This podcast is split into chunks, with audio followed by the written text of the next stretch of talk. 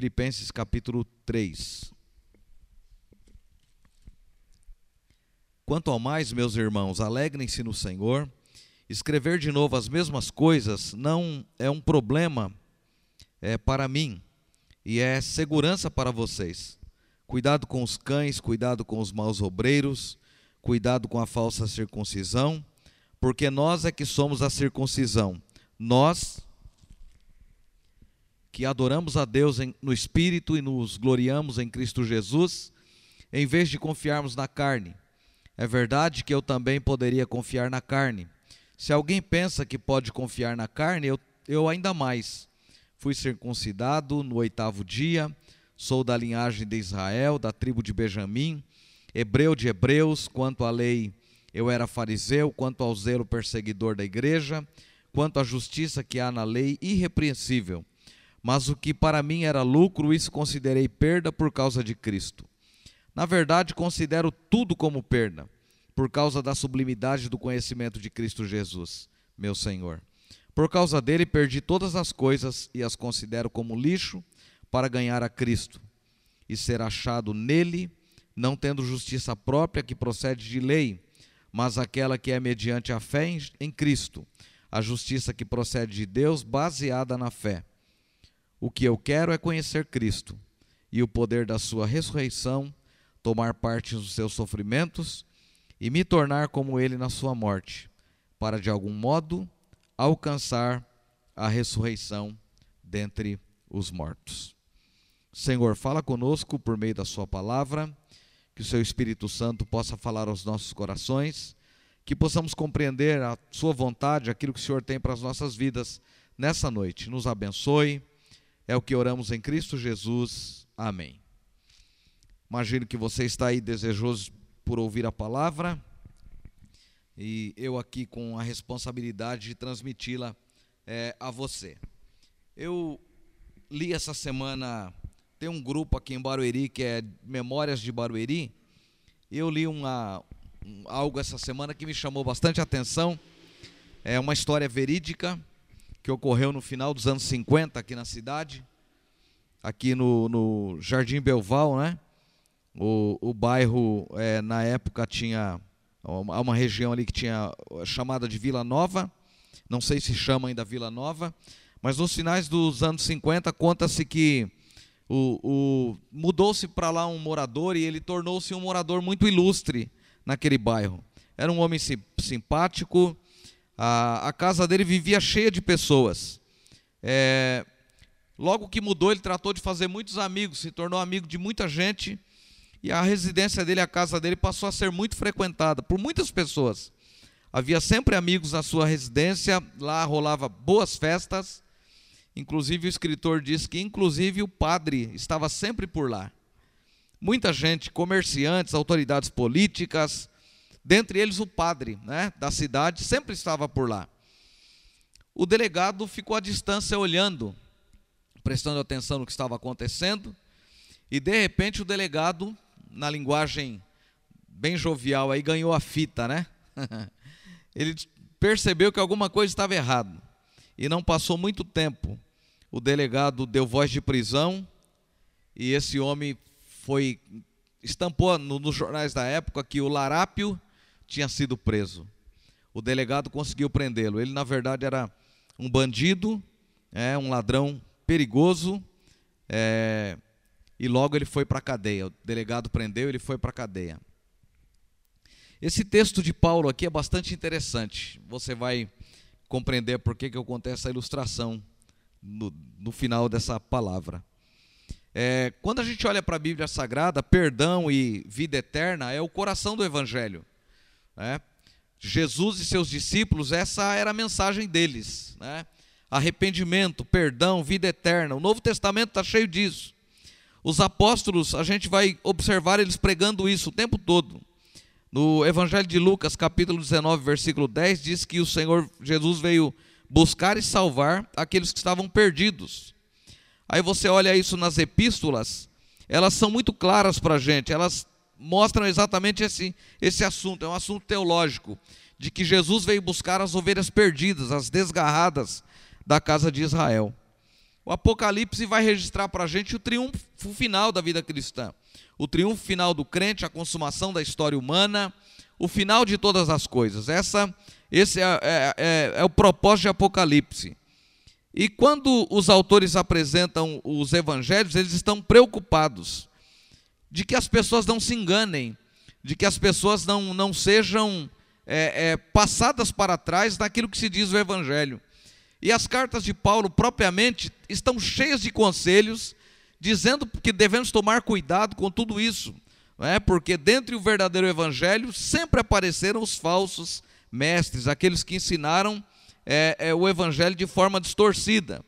No capítulo 1, Paulo mostrou para a gente aqui de Filipenses, no capítulo 1, ele mostra a supremacia de Cristo. Cristo é supremo, está acima de todas as coisas. No capítulo 2, Paulo mostra para a gente a primazia do outro, do próximo. E lá fala de relacionamentos, como devemos nos relacionar. E aqui no capítulo 3, Paulo volta a nossa atenção, a atenção de Paulo é voltada para os falsos mestres. Ele vai ensinar a gente aqui sobre os falsos mestres. A igreja de Filipos é ensinada sobre os falsos mestres. Paulo tem a preocupação de ensinar essa igreja, de falar para essa igreja que eles deveriam ter cuidado com os falsos mestres. Mas é interessante que ele inicia o, o, o capítulo 3 falando de alegria, alegrai-vos. E ele, ele repete isso, é uma repetição. Vejam aí o versículo primeiro: Quanto ao mais, meus irmãos, alegrem-se no Senhor. Escrever de novo as mesmas coisas não é um problema para mim e é segurança para vocês. Ou seja, não é problema para ele escrever sobre as mesmas coisas e para nós se torna segurança. Então, Paulo está nos exortando aqui a nos alegrarmos. Ele escreve a essa igreja, a esse povo, dizendo que eles deveriam se alegrar no Senhor. É, esse texto, essa carta é pequena, tem quatro capítulos. E você vai ver que aparece 16 vezes a palavra alegria ou regozijo repete 16 vezes nessa pequena carta, com apenas quatro capítulos. Como desfrutar da alegria? É uma pergunta em um comentário do Dr. Russell Shedd. Como desfrutar a alegria no Senhor e a hostilidade? Como desfrutar da alegria ao mesmo tempo que vivemos hostilidades, que passamos por dificuldades na vida cristã? Primeiro, nós precisamos é, ver o que é alegria. Então, a alegria cristã não significa ausência de problemas ou nas circunstâncias que nos são favoráveis. Então a alegria cristã não, ela não, não, não se baseia, não está focada em problemas e circunstâncias. Paulo mostra aqui que a alegria do cristão, ela precisa estar centrada em Cristo. Cristo deve ser o centro da nossa alegria. Alegrai-vos. Essa expressão vai se repetir. E é muito interessante porque a gente pensa às vezes que alegria é, é igual felicidade, é a mesma coisa. Mas felicidade é uma coisa, alegria é outra. A felicidade, feliz, ela, essa palavra é, para, é paralelo a afortunado. Essas duas palavras são próximas. Afortunado vem de uma palavra latina que tem origem em fortuna. Ou seja, tem a ver com situações externas. Nós podemos é, é, ser chamados a atenção é, entre felicidades e alegria. Felicidade é uma coisa, alegria é outra. Felicidade pode ser resultado de algo momentâneo, de um momento que você está passando, de uma conquista que você teve, de uma promoção na empresa, de um dinheiro a mais que caiu na sua conta. Isso está relacionado à felicidade. Se as circunstâncias são favoráveis é, e a, nossa reação automaticamente é positiva. Então isso é felicidade, é algo que trouxe para a gente ali uma, uma alegria momentânea, é apenas um momento de felicidade. Mas a alegria é diferente. A alegria que Paulo fala aqui em Filipenses não é a mesma coisa. A alegria não está associada aos eventos favoráveis. Pelo contrário, a alegria aqui ela está é, é, voltada a momentos de tristeza. Paulo escreve isso estando preso. Então, Paulo está desfrutando de momentos de tristeza, na verdade, quando ele deveria estar triste, ele diz que está alegre. Ele está preso, né, às vezes sendo açoitado, sendo mal compreendido, aqui no capítulo 3, ele está sendo mal compreendido pelos falsos mestres. Essa igreja que ele estabelece, que ele planta, agora está sendo infiltrada por falsos mestres judaizantes, que estão trazendo algumas coisas à tona, à tona ensinando essa igreja. Todavia, Paulo escreve dizendo que esses irmãos deveriam se alegrar. Não são os eventos, não são as coisas que estão acontecendo à nossa volta. Alegria é uma coisa muito diferente de felicidade. Alegria, alegria tem a ver com profundeza do nosso ser. Essa alegria está presente em face da, da fraqueza, da dor, do sofrimento, da adversidade. Essa alegria está presente. Eu li um comentário do Dr. Russell Shedd que ele faz uma comparação que eu achei muito interessante. Ele diz: você olha para o mar e está tudo. o mar, às vezes as ondas estão altas, o, o, grande navio, o barco passa e movimenta as águas, há um grande movimento, mas ele diz: se você for lá no fundo do oceano, lá no oceano, lá na profundidade, as águas lá estarão calmas, tranquilas, quietas, paradas. E ele diz: alegria tem resumo nisso. É a profundidade da nossa vida, é a profundidade da fé, do relacionamento que nós temos em Jesus Cristo. Então, estar alegre significa, é, significa dizer como está o meu relacionamento com Deus, como é o meu relacionamento com Cristo. Então, a alegria bíblica ela é produzida pela confiança do futuro. Se tudo falhar, as coisas correrão bem para nós, porque é Deus, é Cristo quem está no comando de todas as coisas. Então essa alegria tem profundidade. Essa alegria não está pautada no desespero, no medo. Essa alegria não está pautada em perder isso ou aquilo, em perder a nossa própria, própria vida. Paulo está, inclusive, aqui correndo o risco de perder a sua própria vida nessa prisão. Todavia, ele, ele está alegre, ele está chamando essa igreja a viver em alegria, a ter uma vida de alegria. E alegria aqui não significa é, ausência de decepções, ausências de coisas que podem é, trazer para a gente uma momentânea tristeza. O pastor Sérgio pregou aqui a, a, a semana passada, e olha lá no capítulo 2 para você ver. O Epafrodito vai ficar com Paulo na prisão. O Epafrodito adoece e chega à beira da morte. E Paulo escreve dizendo que ele está preocupado, ele está triste. A igreja está entristecida, a igreja de Filipos, que havia mandado Epafrodito para acompanhar Paulo naquela prisão domiciliar. Todavia, Paulo está escrevendo a esses irmãos e dizendo: Alegrai-vos. Outra vez vos digo: alegrai-vos do Senhor. Eles são convidados a se alegrar. Lá no Salmo de número é, 16, versículo 11, o salmista escreve: Tu me farás ver o caminho da vida, na tua presença a plenitude de alegria, a tua mão direita há delícias perpetuamente. Então, essa aqui não, não é uma alegria que pode ser frustrada por qualquer coisa. E talvez você esteja olhando para mim e dizendo, pastor, mas o senhor não sabe a situação que eu estou atravessando. Meus irmãos, todos nós temos dificuldades é, situações adversas na vida. Talvez seu problema seja a enfermidade. Talvez o problema do outro seja, seja o desemprego. Do outro, talvez seja o ente querido que ele perdeu. Essa semana eu estava fazendo uma reflexão sobre isso. Eu perdi dois grandes amigos, o presbítero Valdeli e o diácono irmão Sebastião Adão, que ao sair daqui do Jardim Tupã, em 1992, para plantarmos a igreja no Parque dos Camargos, eles foram comigo. Eu era jovem, tinha 24 anos de idade. Os dois experientes, senhores experientes. Eu me lembro que saímos daqui com a proposta o seguinte do pastor Josias do conselho: vocês vão para lá, os varões da igreja vão emprestar o dinheiro do primeiro mês de aluguel para vocês. Se no mês seguinte vocês não tiverem dinheiro para pagar o aluguel e devolver o dinheiro que os varões estão emprestando, vocês voltam todo mundo para cá. E eu preocupado, e esses irmãos dizendo: não, vai dar tudo certo. Nós vamos conseguir, vai dar tudo certo. E eu fiquei pensando de ter perdido esses companheiros, esses amigos, irmãos que lutaram pela fé, que batalharam pela expansão do reino, pela plantação daquela igreja, que hoje é uma realidade, é uma grande igreja. Esses irmãos que estiveram presentes, que deram a vida, que colocaram o coração lá, os familiares entristecidos, os amigos entristecidos, porque eles partiram para a eternidade, mas Paulo está falando para a gente aqui que a alegria, ela não está pautada nesses momentos em que vivemos, nas crises que enfrentamos a nossa vida. Essa alegria é resultado de alguém que anda com Deus, de alguém que caminha com Deus. Essa alegria é resultado de alguém que a, a sua fé é mais profunda, a sua fé tem raízes.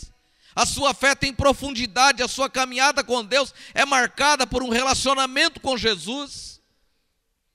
E principalmente nós que somos pentecostais, meus irmãos, nós falamos muito do Espírito Santo, dos dons do Espírito, mas às vezes nos falta é, intimidade na palavra, nós desconhecemos a trindade, nós desconhecemos o amor de Deus, nós desconhecemos a graça de Deus, nós desconhecemos o sofrimento, o sofrimento não está na nossa agenda, os dias difíceis, os dias de dor, de, de choro, de lágrima não estão presentes na nossa agenda, eles não estão presentes na nossa vida, nós precisamos precisamos nos atentar para o que a Bíblia está nos dizendo. Paulo diz: alegrai-vos. Ele diz: não é cansativo para mim repetir, voltar novamente a essas coisas. Paulo não se cansa de falar que a vida cristã deve ser pautada na alegria.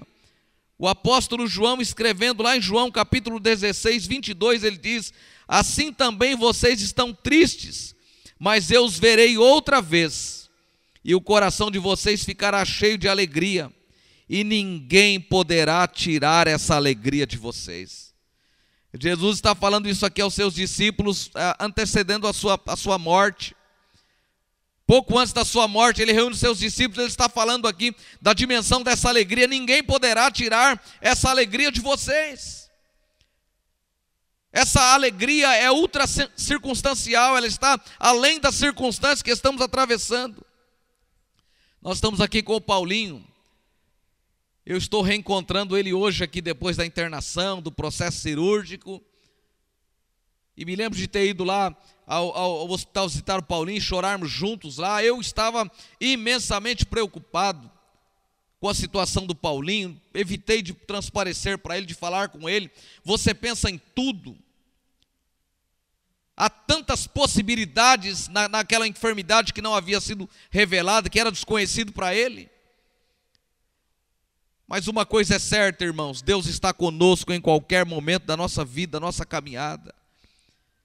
Se você consegue, se nós conseguimos ver Cristo, ver a presença de Deus apenas nas horas favoráveis da nossa vida, nós ainda não desfrutamos, da, não, não desfrutamos da verdadeira alegria.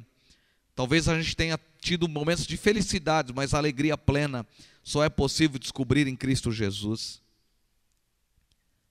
É interessante que o escritor diz assim em Hebreus capítulo 12: a alegria na Bíblia produz profunda confiança no futuro.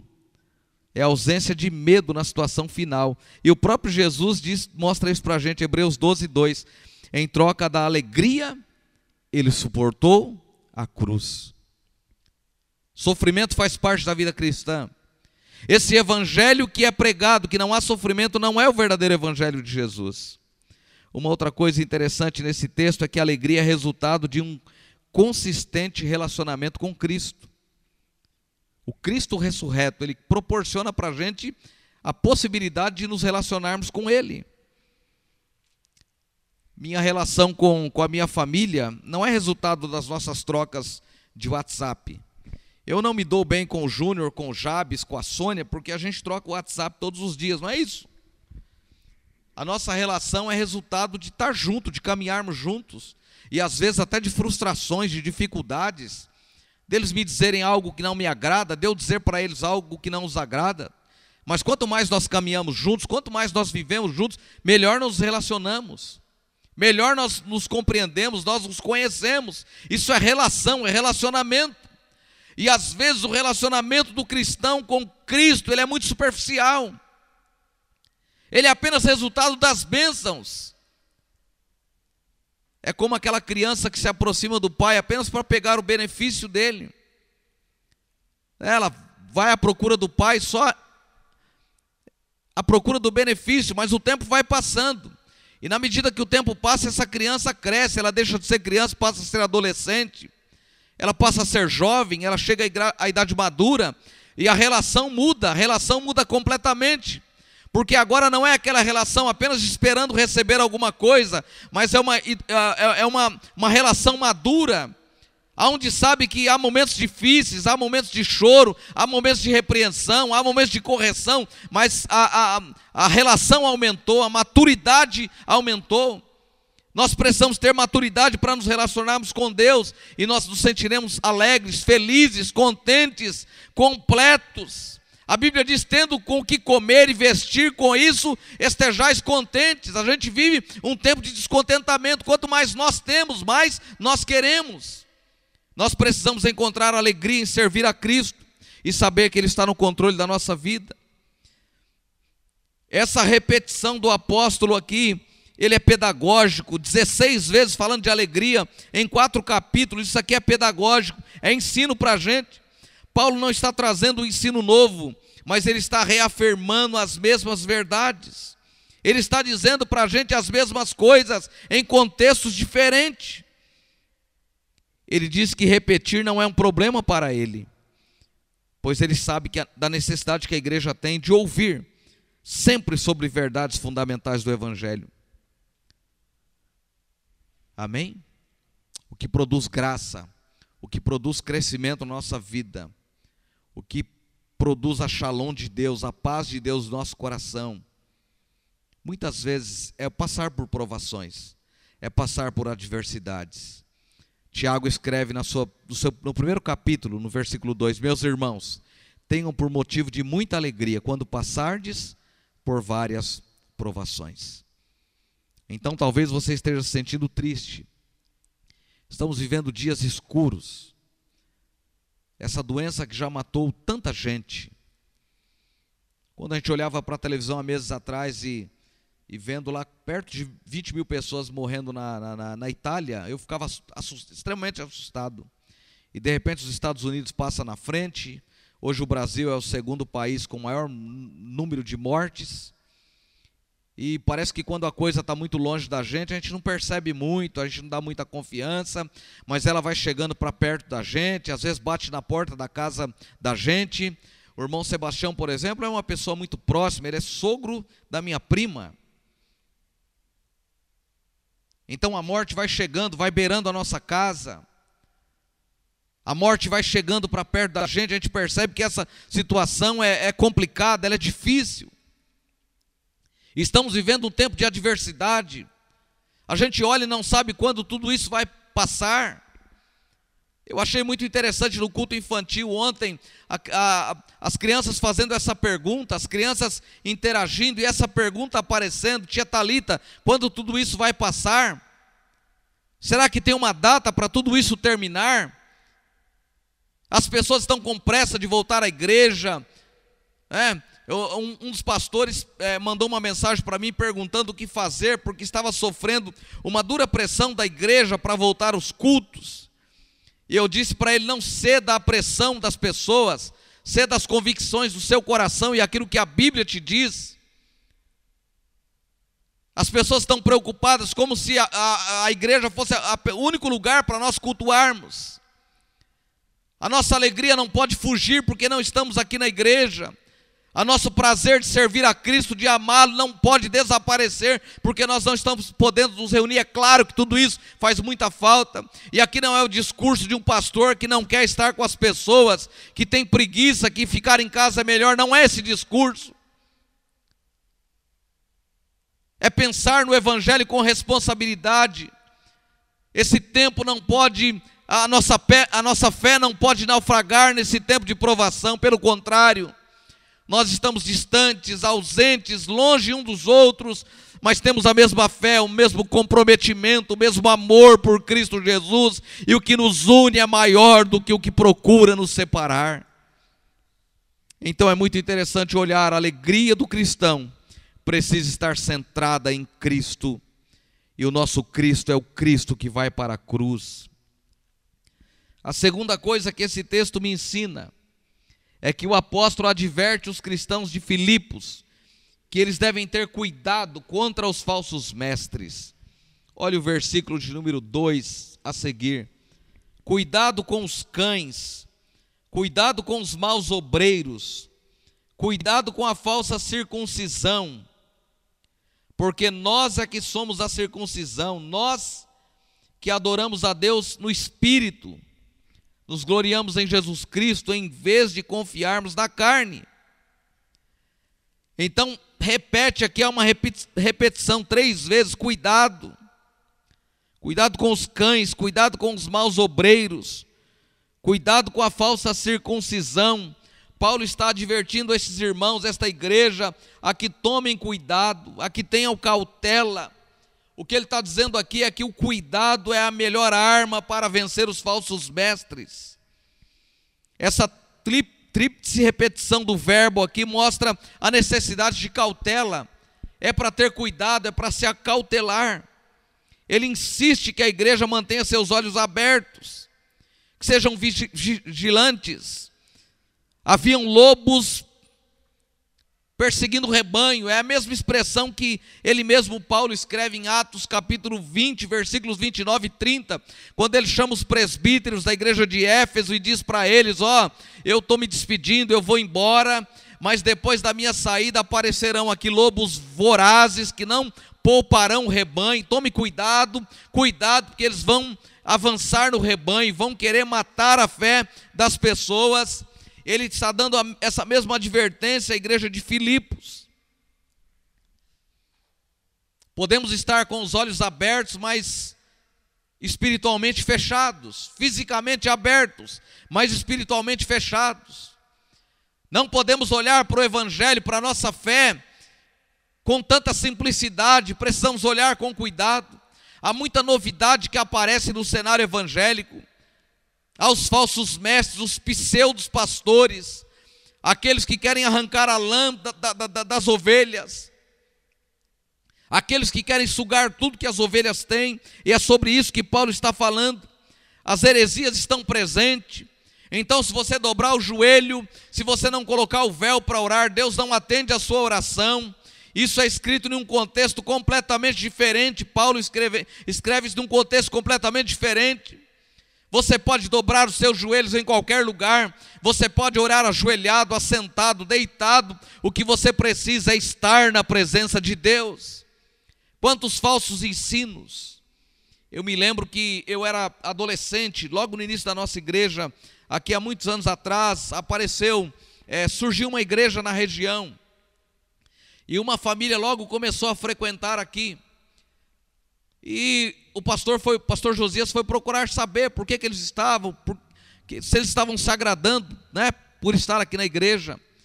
E logo eles disseram: Ó, oh, nós fomos para uma igreja e lá é proibido o casamento dos jovens, os jovens têm que é, guardar o, é, fazer o voto do, do celibato, né?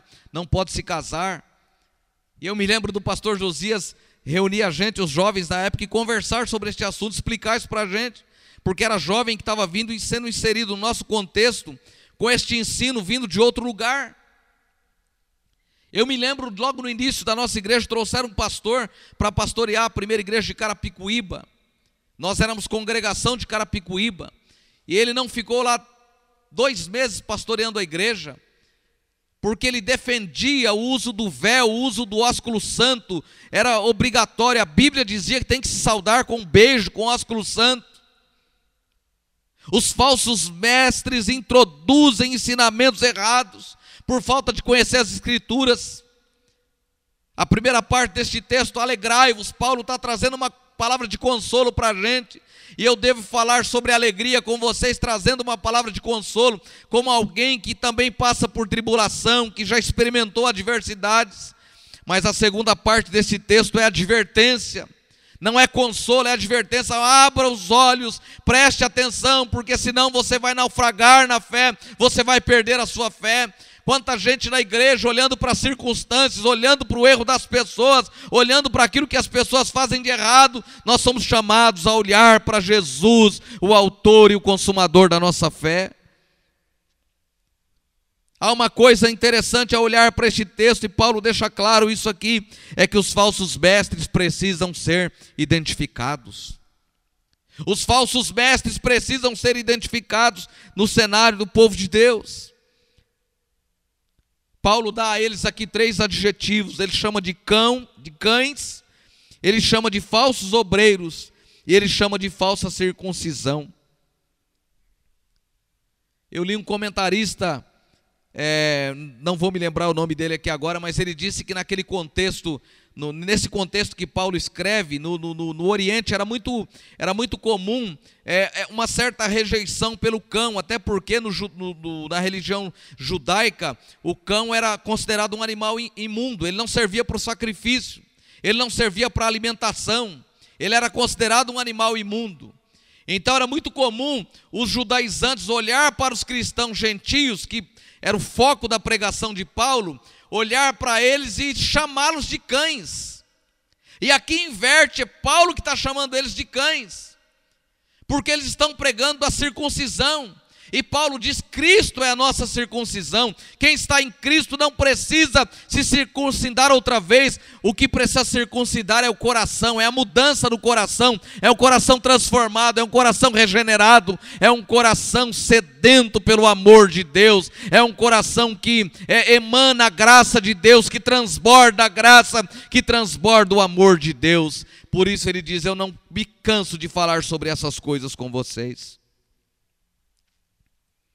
Então, esses falsos mestres, os judaizantes, estão trazendo conflitos à fé desses irmãos, desses gentios convertidos ao Evangelho.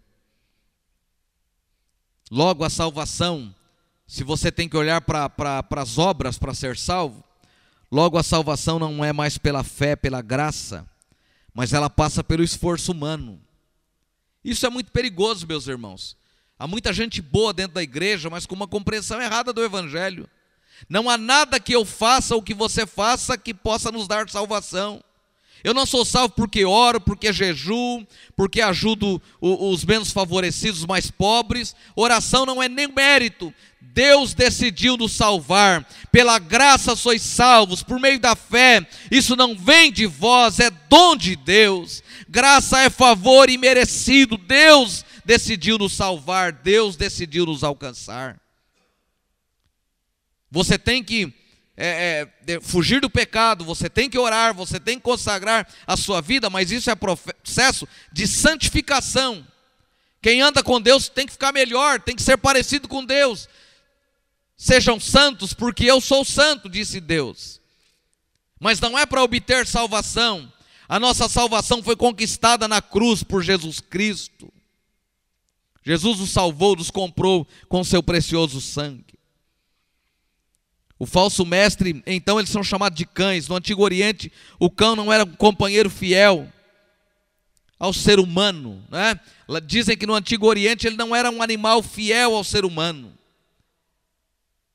Ele ia apenas em busca da sua caça, da sua presa. Então o que ele está dizendo é aqui que Paulo está dizendo é que esses cães, esses falsos mestres, eles querem trazer confusão à fé desses cristãos gentios. Que você tenha sabedoria para reconhecer os falsos mestres. Tem muita coisa que aparece aí como evangelho que não é o evangelho de Jesus. Tem muita gente fazendo sacrifício para a salvação, mas Jesus já fez o sacrifício necessário para nós sermos salvos. Não há nada que eu faça na minha vida que me acrescente a salvação acrescenta santidade. Quanto mais eu ando com Deus, mais parecido com Deus eu me torno. E anda, quanto mais santo eu sou, mais humano eu fico, viu? Mais humano eu fico, mais eu olho para as pessoas e vejo as suas necessidades. Mais eu olho para as pessoas e reconheço que eles são tão fracos como eu sou. Isso é compaixão, isso é misericórdia. E o Evangelho traz isso ao nosso coração, esse senso ao nosso coração. E no versículo 3, Paulo fala aqui de algo interessante, que a nossa fé deve ser uma fé voltada à adoração a Deus. O cristão é identificado pela verdadeira adoração. Adoração aqui significa que não podemos separar o culto que prestamos do templo daquele que prestamos com a nossa vida fora do templo. Isso é adoração. adoração às vezes é muito restrito aos louvores que cantamos, ao movimento do culto. adoração é mais do que isso. Rogo, pois, irmãos, que apresenteis a vossa vida como sacrifício vivo, santo e agradável a Deus, que é o vosso culto racional. Romanos. Culto racional, culto pensado.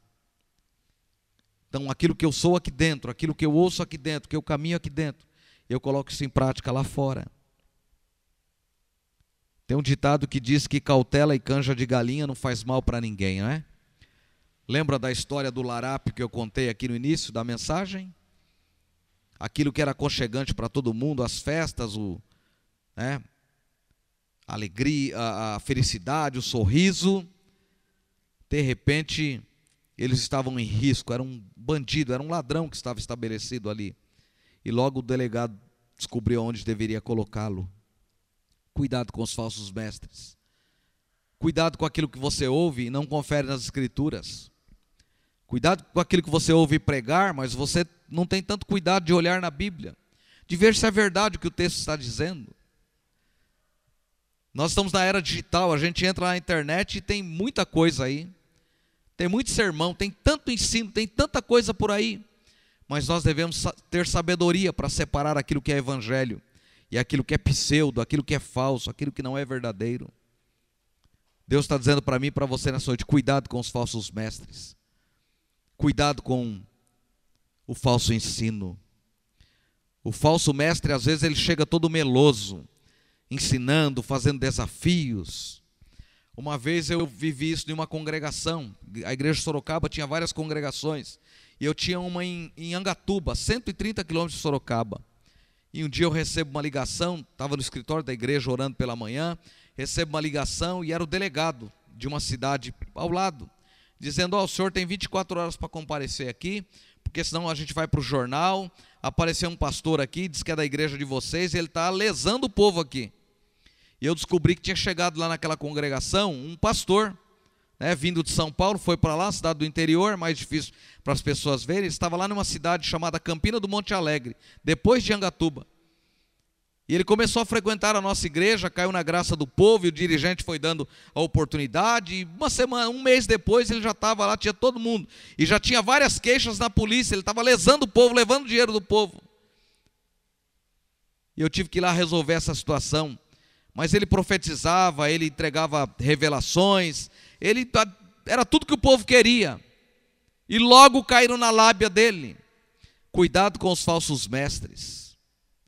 A maior profecia que nós temos é as escrituras, é a Bíblia Sagrada. Então olhe para ela, se apegue às escrituras. Cuidado com os milagres. Uma das, um dos perigos dos falsos mestres é que eles chegam falando de milagres. E Deus faz milagres, eu não estou negando aqui que Ele faz milagres, mas não é todo dia, não é toda hora, não é sempre vontade e propósito de Deus fazer milagres. Às vezes é propósito de Deus levar alguém, levar os seus servos, nós vivemos em função da vida eterna, mas a gente para para ouvir os falsos mestres às vezes, e parece que acontece milagres só lá, toda hora tem milagres. Cuidado com as falsas conversas, com o falso evangelho, com o pseudo-evangelho. Então, cautela e canja de galinha não faz mal para ninguém. Tome cuidado com a sua fé. Terceira coisa que Paulo nos ensina nesse texto, que conhecer a Cristo não minimizou, ou melhor, não o imunizou Paulo das perdas e sofrimentos, mas o assegurou da morte e, da, e a ressurreição. O assegurou a morte e a ressurreição. Conhecer a Cristo não nos torna imunes a sofrimentos, a perdas, a dificuldades. Podemos sofrer perdas, dificuldades na nossa caminhada com Deus, mas nós temos assegurados a morte e ressurreição eterna. E morte está para dois tempos. Morte está quando nós morremos para as coisas do mundo e ressuscitamos, vivemos para Deus. E morte está no sentido também de fechar os olhos e ressurgir para a vida eterna com Cristo Jesus. Então, o verdadeiro amor por Cristo deixa claro o que é prioridade. Você olha para os versículos 8 e 9, e Paulo deixa isso muito claro. Dá uma olhada nos versículos 8 e 9. Na verdade, considero tudo como perda por causa da sublimidade do conhecimento de Cristo Jesus, meu Senhor por causa dele perdi todas as coisas e as considero como lixo para ganhar a Cristo e ser achado nele, não tendo justiça própria, que procede da lei, mas aquela que é mediante a fé em Cristo Jesus. A justiça que procede de Deus, baseada na fé. Então, Paulo está dizendo aqui para nós: considero tudo como perda, por causa da sublimidade do conhecimento de Cristo. A gente está falando aqui para um homem extremamente culto, criado aos pés de Gamaliel, e agora ele considera tudo isso, todo o seu conhecimento, tudo aquilo que ele havia feito no judaísmo, ele considera como perda. Para ele, tudo isso é perda. Ele agora está constrangido pelo amor de Cristo. O amor que Paulo tem por Cristo agora leva ele a renunciar. Tudo que antes parecia vantajoso para ele, ele renuncia tudo agora por amor a Cristo. Paulo não só abre mão de suas prerrogativas e vantagens, mas ele considera como perda por amor a Cristo. O Evangelho não é o Evangelho que nos faz ter vantagens. O Evangelho é o Evangelho que nos torna menor. O Evangelho é o Evangelho que nos faz olhar para o outro e considerá-lo maior que nós. Olha lá na primeira carta, no primeiro capítulo, ele está escrevendo exatamente isso. E o maior exemplo é Cristo, que abre mão do seu trono de glória para vir aqui e viver como eu e você e morrer no nosso lugar. Então Paulo diz que conhecer a Cristo agora é sublime para ele, é maravilhoso para ele. Ele está disposto a abrir mão de tudo quanto tinha. O amor e justiça são as essências do Evangelho. O amor e a justiça é a essência do Evangelho. Que a gente possa caminhar com Deus olhando nessa perspectiva, na nossa vida, nossa caminhada com Ele. Que todos os dias a gente possa olhar para Cristo e aprender com Ele. Estar disposto a renunciar a alguma coisa, a abrir mão de alguma coisa. A igreja é, um, é composta por gente que foi justificada. Nós andávamos perdidos, nós andávamos presos pelos rudimentos deste mundo. Mas Cristo um dia entrou no nosso coração, Ele veio à, nossa vida. Não fomos nós que escolhemos a Ele, pelo contrário, Ele escolheu a nós. Fomos escolhidos e separados por Ele. E a pergunta nessa noite talvez seja: o que você tem perdido ou está disposto a perder por amor a Cristo? O que você está disposto a, a, abrir mão por amor a Cristo? O que eu estou disposto a abrir mão por amor a Cristo? Há tantas coisas que nós guardamos, há tantos pecados às vezes guardados que nós continuamos praticando, nós continuamos fazendo. Nós voltamos todo dia à mesma estaca, ao mesmo lugar. Paulo diz: Eu renunciei tudo, aquele homem perseguidor, aquele homem que tirou a vida de tantos cristãos.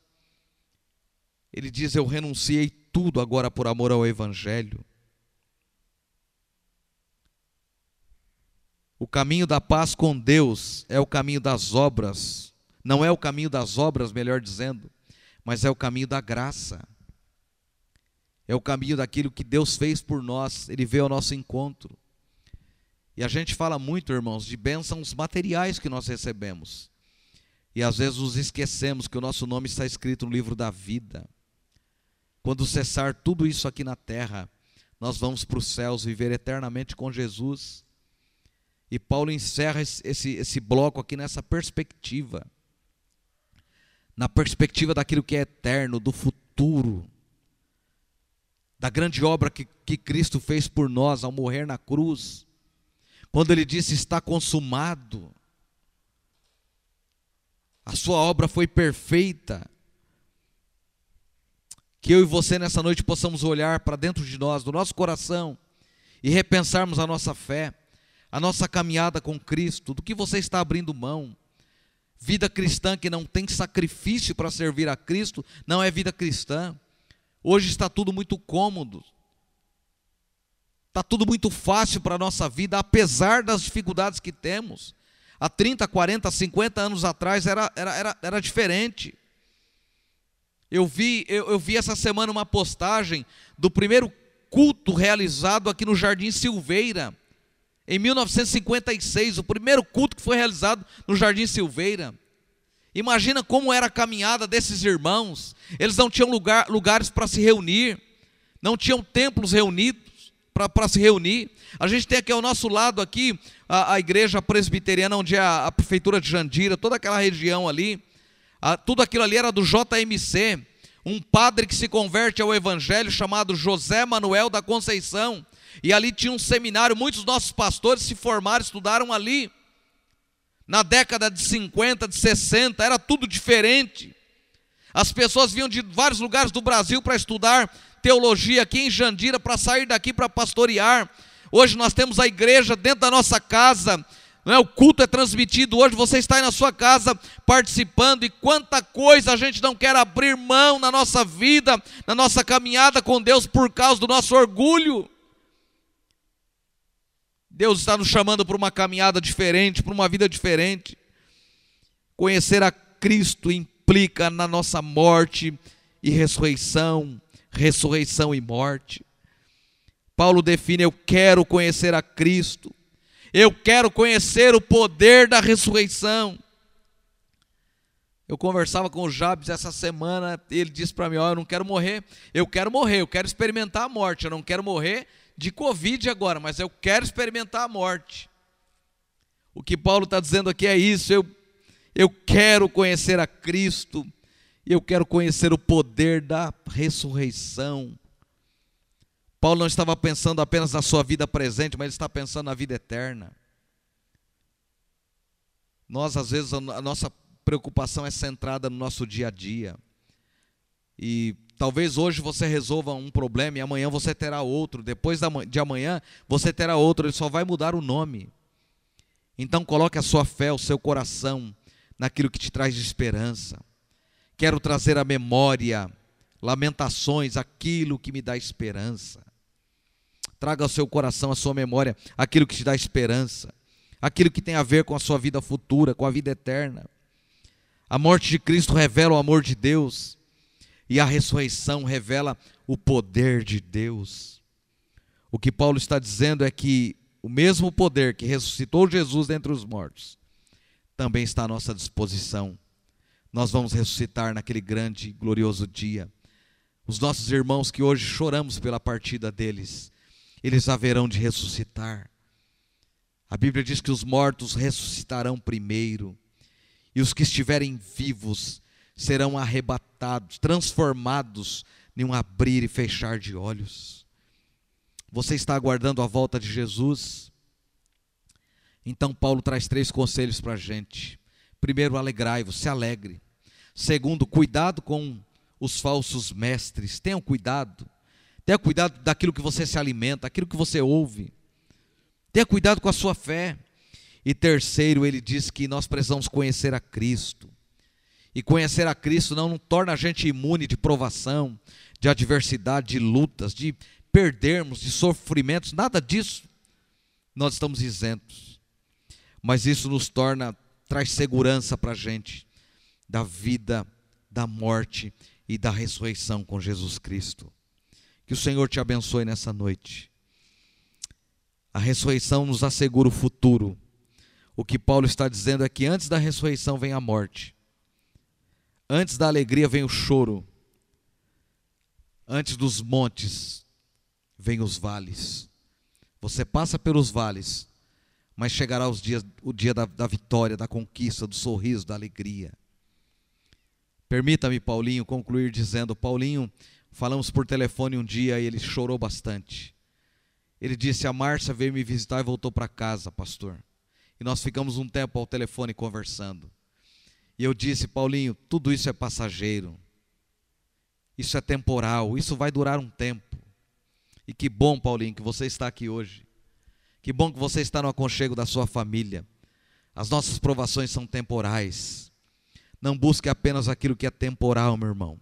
Aquilo que passa, mas busque aquilo que é eterno. A sua relação com Deus, a sua vida com Deus, uma vida piedosa, uma vida cheia do Espírito Santo uma vida disposta a partilhar a fé com aqueles que ainda não conhecem a Cristo. Aleluia. Me enche o coração essa fala de Paulo. Eu quero conhecer a Cristo